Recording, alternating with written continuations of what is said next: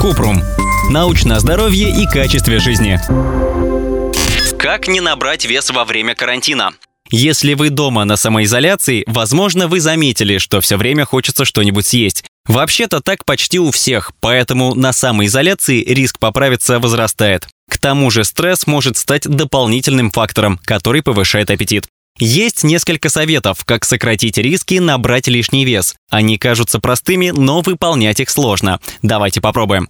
Ограничить сладости, джанкфуд, печенье. От тревожных новостей хочется конфет. Но вы не сможете съесть конфеты, если их нет дома. Тем не менее, все равно будет хотеться чем-то перекусить. Поэтому вместо конфет можно нарезать соломку морковки и дольки яблок, сложить в банку и перекусывать ими.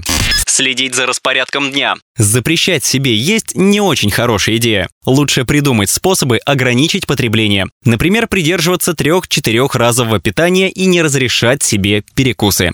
Не есть под телевизор или сериал. Если человек ест и смотрит сериал, он не сосредотачивается на еде, поэтому может съесть больше. Поэтому выключаем телевизор и тщательно пережевываем все, что едим.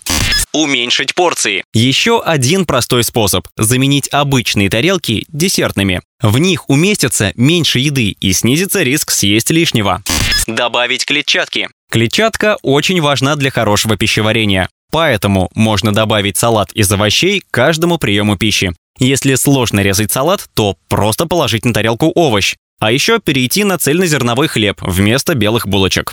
Заняться спортом. Конечно, все знают о важности зарядки и физических нагрузок, но чтобы ими заниматься, нужна железная воля. Возможно, поможет привязать небольшую нагрузку к сложившимся привычкам.